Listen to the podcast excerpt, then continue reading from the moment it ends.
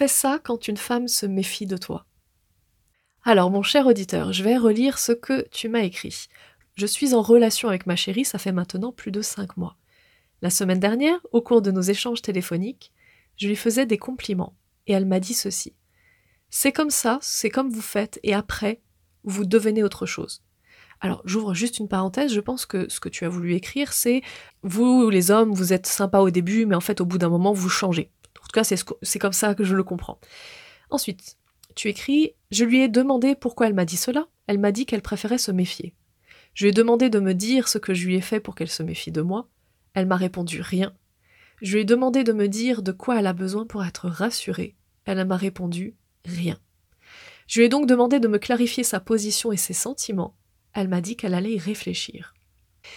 Alors comme tu l'expliques ensuite dans ton mail, tu me dis que tu n'as pas contacté cette personne-là, que tu as fait un, silence euh, qui était euh, qui est plutôt sain, qui pour moi est vraiment une réaction très saine face à une femme qui se méfie vraiment de toi. La meilleure des réactions que tu peux avoir, c'est justement de te dire bah si elle se méfie de moi, c'est que ce n'est pas la bonne personne pour moi.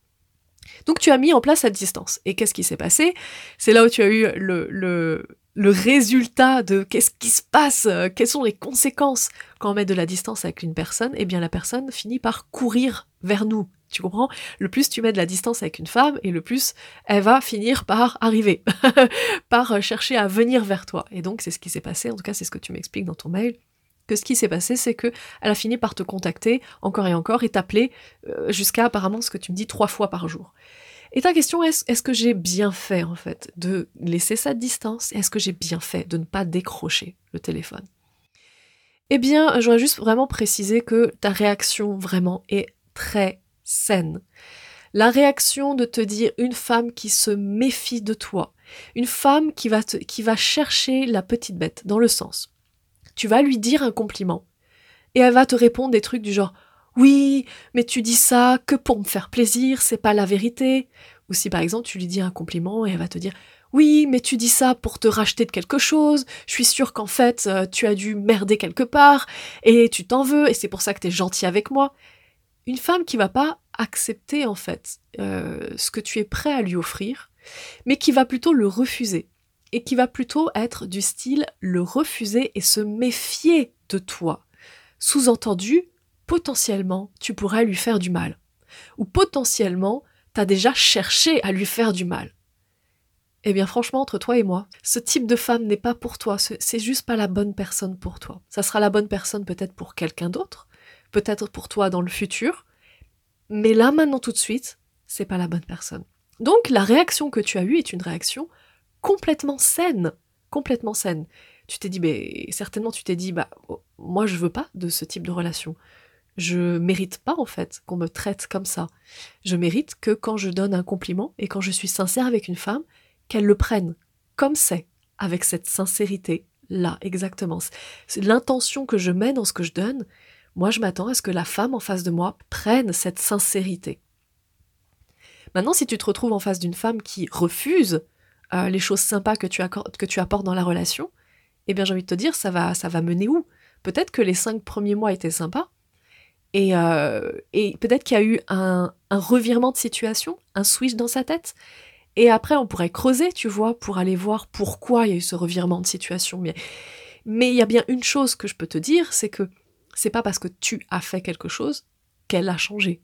Elle avait déjà ça en elle. Elle l'a juste activé à ce moment-là. De toute façon, elle l'aurait activé.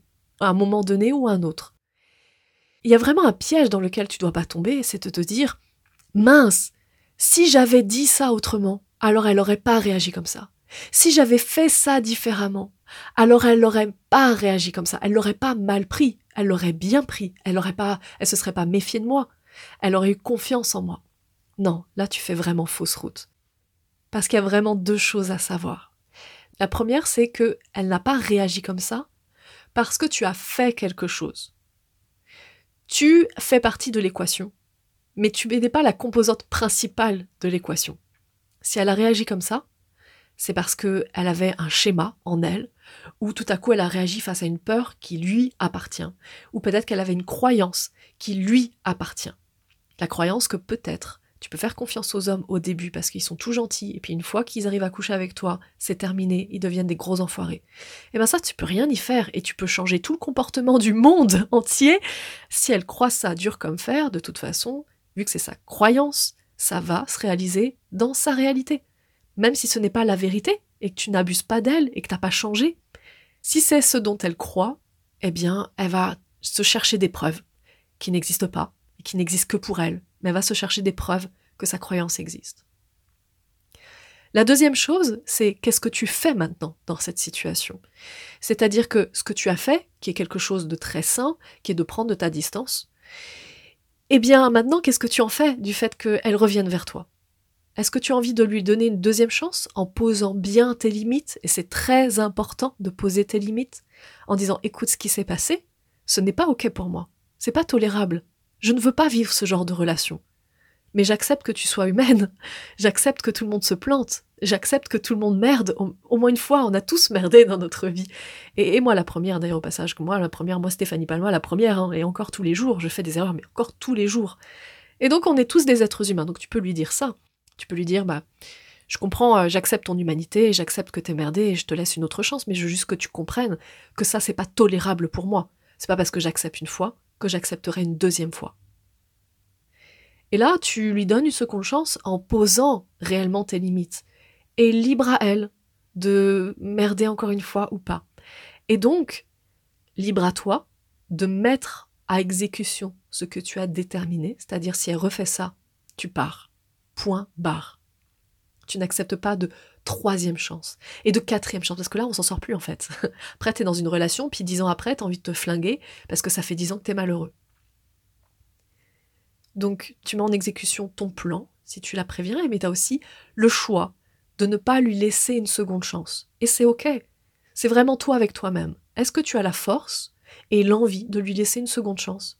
Ou est-ce qu'au fond de toi, tu te dis non, ça a été beaucoup trop loin, je ne suis pas prête à lui pardonner, je ne suis pas prêt à lui laisser une seconde chance. Je préfère ne plus avoir affaire avec cette femme-là.